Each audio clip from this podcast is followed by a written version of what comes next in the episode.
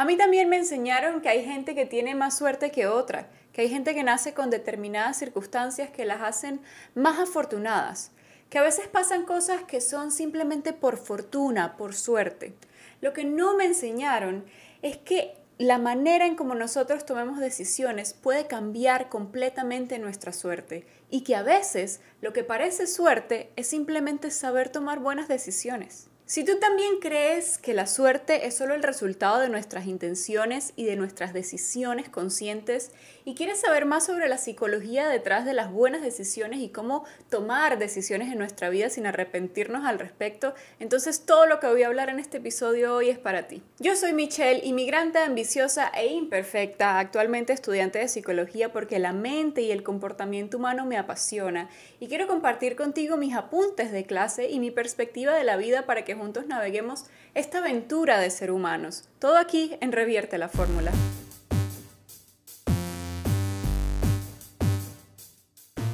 Hey combo, bienvenidos a otro episodio de Revierte la Fórmula, un podcast y comunidad donde desarmamos esas ideas y creencias que nos han enseñado como fórmulas únicas y las revertimos para darnos cuenta que hay otras formas de hacer las cosas, que hay otras maneras de simplemente vivir la vida. ¿Cuántas veces nos han dicho que todo en la vida es cuestión de suerte? Yo crecí escuchando esto de la suerte una y mil veces.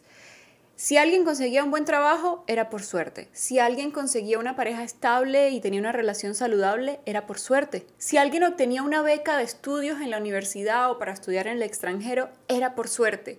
Todo lo que le pasaba bueno a alguien en la vida era cosa de suerte. Y yo tengo un recuerdo muy presente en mi cabeza de un día yo estaba en la cocina con mi mamá y vivíamos en un edificio y me acuerdo que era un domingo en la mañana y alguien en el edificio, algún vecino, no recuerdo muy bien eso, estaba cumpliendo años y le trajeron como serenata, música y globos y toda esta cosa y todo el edificio se enteró de, del evento, ¿no? De que esta persona estaba cumpliendo años y que otra persona lo quería tanto como para demostrarle su amor de esta manera.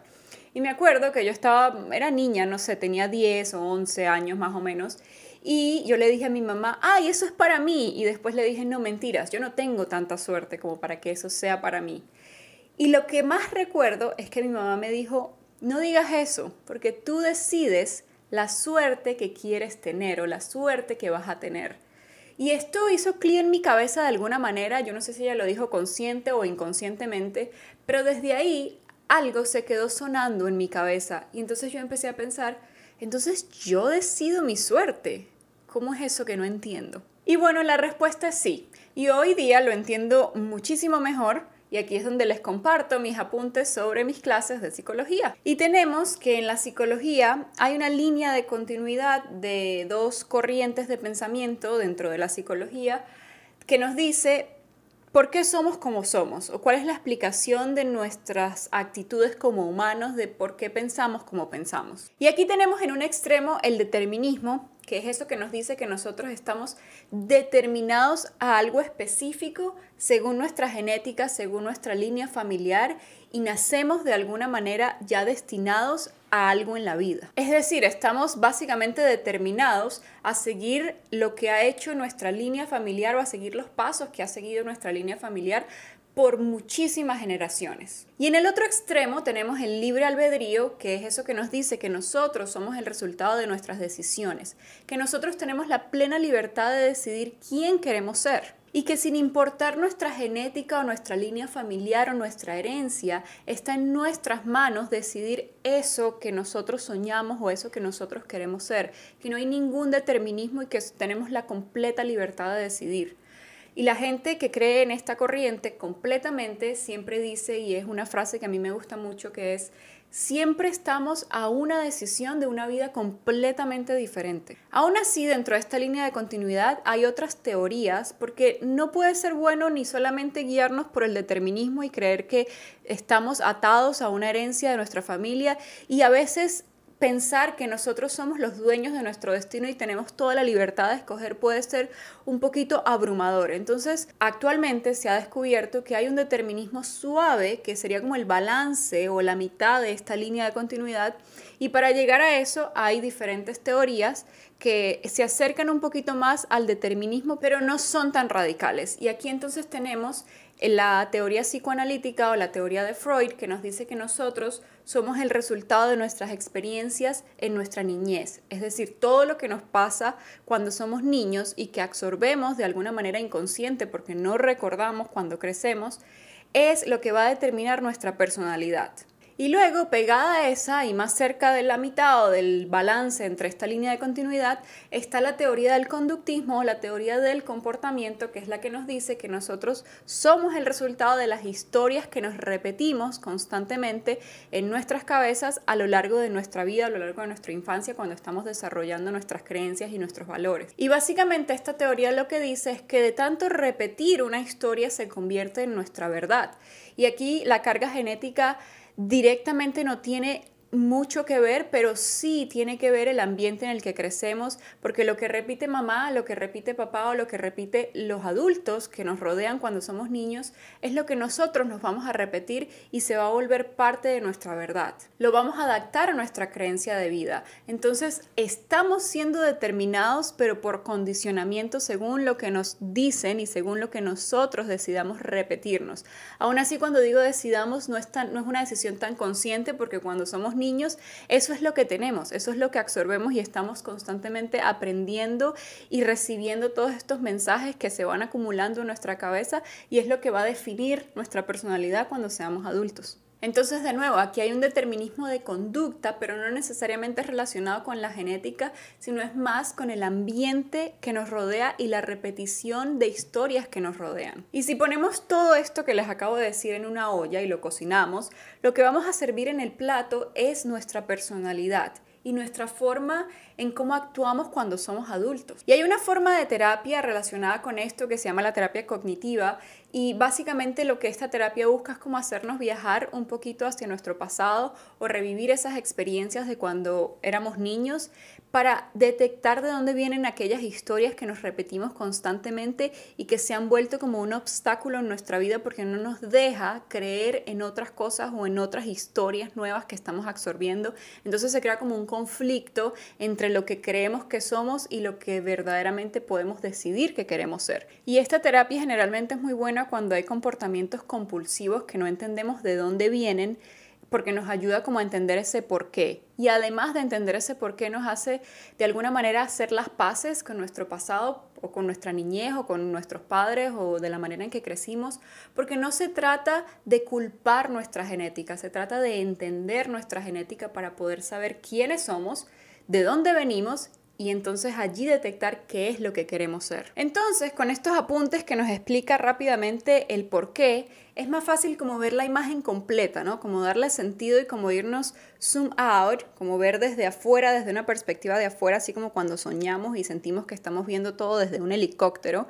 Eh, se nos hace más fácil entender y estudiar nuestra propia mente y saber por qué pensamos como pensamos y tal vez nos abre la curiosidad de entender oh, puede ser que esto que creo viene de, este concepto o de esta historia repetida dentro de mi familia. Y entonces así, entendiendo el por qué, es muchísimo más fácil encontrar el cómo. Y yo, por ejemplo, creo muchísimo en nuestra capacidad de cambiar nuestra suerte, ¿no? Si lo que queremos llamarlo es suerte. Creo en la capacidad de cambiar nuestro futuro según las decisiones que tomemos. Entonces yo creo que me inclino un poquito más por la corriente del libre albedrío o como por el extremo del libre albedrío.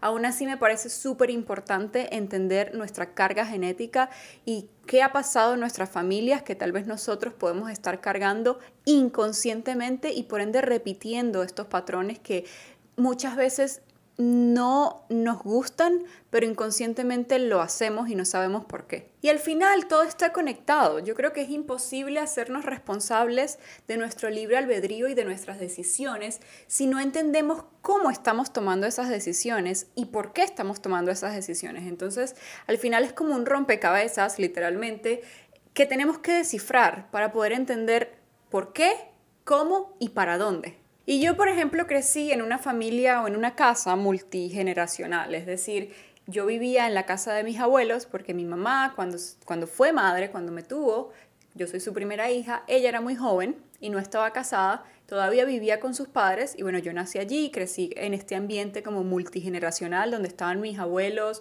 mi mamá, mi tío y mi tía con unos, una cantidad de años de diferencia, entonces todos estaban como en generaciones diferentes y en momentos diferentes de su vida y yo crecí allí como rodeada de diferentes formas de pensar, de diferentes maneras eh, de hacer las cosas y dentro de todo esto como que encontré un poquito mi camino alrededor de esto, pero no había como un camino claro que todos estaban siguiendo, porque por ejemplo hay familias donde todos son médicos y es muchísimo más fácil tomar una decisión de ser médico porque ya hay como un camino hecho para que esa persona sea médico. La influencia es clara, igual pasa con los artistas, con los cantantes, en familias de abogados, etcétera, ¿no? Cuando ya el camino está hecho, pues seguirlo es muchísimo más fácil. Y esto también sería parte del determinismo. Pero hay otras familias donde no es así, donde la decisión de uno puede cambiar el destino o la suerte de los otros futuros. Y cuando yo entendí esto, yo vi la imagen más completa, así como les decía, como desde afuera, desde una perspectiva externa, y me di cuenta que tal vez encontrando nuestro propósito individual e independiente, estamos abriendo un nuevo camino para nuestras futuras generaciones. Y también me ayudó mucho entender que a veces cuando nos sentimos perdidos, cuando las cosas no tienen mucho sentido, es muy bueno entender que nuestras decisiones de hoy pueden afectar de manera positiva la vida de nuestros hijos, la vida de nuestros nietos, la vida de nuestras futuras generaciones. Y eso como que nos da motivación y nos impulsa a hacer las cosas mejor. Porque no se trata solamente de nosotros, ya se trata de nuestra descendencia. Y justo de esto habla la psicología positiva, de que cuando entendemos de dónde venimos y por qué somos como somos, entonces es más fácil entender qué nos gustaría cambiar.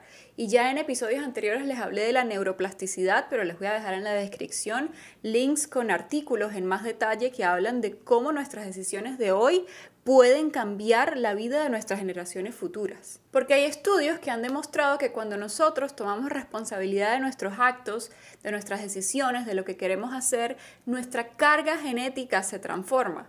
Es decir, nuestras generaciones se van a ver beneficiadas por las decisiones que nosotros tomemos hoy. Y a esto muchísimas personas le llaman romper el ciclo o romper la cadena familiar. Pero esta es la explicación del por qué. Es la ciencia detrás de esto que vemos cuando nos dicen hay que romper el ciclo, hay que romper esa cadena. Bueno, aquí está la explicación. Ahora bien, vámonos a lo práctico, mi parte favorita, cómo tomar mejores decisiones. ¿Hay trucos para esto? Si yo ya entiendo el por qué, ya entiendo la teoría, entonces, ¿cómo puedo hacerlo mejor? Porque como siempre digo, todo funciona en papel, todo funciona en teoría, todo se ve maravilloso, pero cuando lo llevamos a la práctica muchas veces no es así, muchas veces es verdaderamente difícil. Pero bueno, hay tres trucos que yo empecé a practicar hace un tiempo y que me han funcionado muy muy bien a la hora de tomar decisiones y que hoy quiero compartir con ustedes. Entonces tenemos, número uno, tomar riesgo calculado. Es decir, ante cualquier decisión donde tengamos tiempo de analizar, que sabemos que es una decisión importante y que va a tener un efecto en nuestras vidas, entonces tomarnos el tiempo de hacer una lista de pros y de contras, ¿no? De ver los posibles resultados que pueden salir de esta decisión y también ver los posibles problemas que pueden venir de esta decisión. Porque a veces, y a mí me pasa esto muchísimo, sentimos que la respuesta es no inmediatamente porque el miedo nos ataca. Pero cuando hacemos esta lista, nos damos cuenta que los posibles resultados son muchísimo más grandes que los posibles problemas o los las posibles cosas que puedan salir mal de esta decisión. Entonces la respuesta se vuelve evidentemente un sí. Aún así, de, al principio, cuando lo vemos, nuestro, nuestro miedo intenta protegernos y nos dice, no, no, no, no, no entonces por eso como que hacer esta lista y tomar un riesgo calculado nos ayuda muchísimo a sentir seguridad cuando estamos tomando una decisión. La segunda es actuar, no sobrepensarlo, porque pensar es bueno, pero pensar demasiado no es tan bueno. Y si nuestro riesgo calculado nos dice que sí, y ya nuestro pro, nuestra lista de pros es muchísimo más larga que nuestra lista de contras, entonces verdaderamente actuar, verdaderamente tomar la decisión de hacerlo sin dejar que se quede simplemente allí en el papel. Y por último, número tres, analizar los resultados. Así como cuando estamos haciendo un proyecto o una tesis que vemos el problema, las posibles soluciones y el análisis de estas posibles soluciones y luego analizamos los resultados de nuestra investigación o de lo que acabamos de hacer. Bueno, cuando estamos tomando una decisión, esto verdaderamente se vuelve útil. Y no tiene que ser obviamente una tesis gigante de lo que estamos haciendo, pero sí analizar como los resultados de esa acción que acabamos de tomar o de esa decisión que acabamos de, tomar para entender qué pasó. Porque si es algo que salió muy bien y entendemos qué fue lo que hicimos para que esto saliera bien, nos estamos dando crédito a nosotros mismos y a nuestro trabajo y entonces empezamos a condicionar nuestro cerebro para que entienda que nuestras decisiones tienen poder. Porque cuando no analizamos que algo salió muy bien, entonces lo empezamos a llamar suerte. Y es allí cuando la gente empieza a ver cosas que dice, ay, esa persona sí tiene suerte pero es porque nosotros mismos no estamos analizando las cosas que hicimos bien y no estamos demostrándole a los demás que por nuestro trabajo, que por nuestras decisiones es que estamos donde estamos o es que tenemos lo que tenemos. Y si por el contrario es algo que no salió tan bien, entonces de igual manera analizar qué fue lo que pasó y si el problema fue el plan de ejecución que hicimos o el objetivo que nos estábamos planteando, porque muchas veces renunciamos a un objetivo simplemente porque uno de los planes no funcionó. Entonces, cuando analizamos como que todas estas cosas que pasan alrededor de las decisiones que tomamos, es muchísimo más, más fácil entender qué es lo que debemos hacer mejor en una siguiente oportunidad y no renunciar tan rápido a nuestros objetivos o nuestras metas simplemente porque algo no funcionó una vez. Y estos tres trucos son muy útiles cuando estamos tomando decisiones muy grandes o cuando estamos tomando decisiones en las cuales tenemos tiempo de pensar, pero creo que también es muy importante ser más conscientes e intencionales con las decisiones pequeñitas que tomamos día a día y que afectan a largo plazo toda nuestra vida, pero que a veces al corto plazo son tan pequeñitas que sentimos que no vale la pena ponerles atención. Por ejemplo, el tiempo que le invertimos a otra persona, el tiempo que invertimos haciendo algo, si me como una ensalada en lugar de la hamburguesa, si voy al gimnasio hoy o mejor mañana, si leo el libro que he querido leer desde hace tiempo o mejor me quedo en Instagram viendo que está haciendo las otras personas. Si me inscribo en ese que quería escribirme o en esas clases de baile esta semana o mejor lo dejo para el otro mes. Y cualquier clase de decisión de este estilo que parece como muy pequeña, que parece insignificante, pero que realmente al final se vuelve la suma de una decisión importante en nuestra vida y como ya dijimos, también en la vida de nuestras futuras generaciones. Entonces, hoy yo nos quiero dejar de tarea que tomemos una decisión pequeñita intencional, solamente para experimentar cómo se siente. Si hay algo que nos está dando vueltas en la cabeza y que hemos estado pensando y pensando a lo largo de los días, entonces hoy es el día de tomar esa decisión de si lo hacemos o si no lo hacemos. Porque recuerden que también a veces decir no es una decisión. Hay que limpiar esos pensamientos, hay que saber cuándo decir actúo o no actúo. Así que después de escuchar esto, vayan y tomen esa decisión que han estado pensando pero que no se atreven. Háganlo hoy. Y este fue nuestro revierte la fórmula de hoy cómo tomar el control de nuestra suerte con las decisiones que tomamos. Si disfrutaron este episodio, no olviden compartirlo con alguien que ustedes aprecian. Por favor, coméntenme si algo de esto les gustó, si algo de esto les resonó, si tienen un tema que puedan compartir o que quieran que se hable, que quieran que investigue, que lea, que vea mis apuntes, en fin. Y por supuesto, si algo de esto les despertó curiosidad y quieren saber en más detalle sobre los conceptos que se hablaron en el episodio de hoy, recuerden que en la descripción dejo links con artículos que hablan en profundidad sobre todos estos conceptos que mencioné hoy. Y también en el newsletter de esta semana voy a enviar la plantilla que yo uso de pros y de contras cuando voy a tomar una decisión como parte de los ejercicios del newsletter de esta semana, así que recuerden suscribirse en www.reviertelaformula.com. Para más contenido como este, recuerda visitar nuestra página web y también seguirnos en las redes sociales como Revierte la Fórmula. Estamos en YouTube y en cualquier plataforma de audio, su plataforma de audio favorita como Revierte la Fórmula y por supuesto en mis redes sociales personales como Michelle Stephanie. Hasta la próxima y recuerden que nada es más importante que su propio bienestar. Bye bye.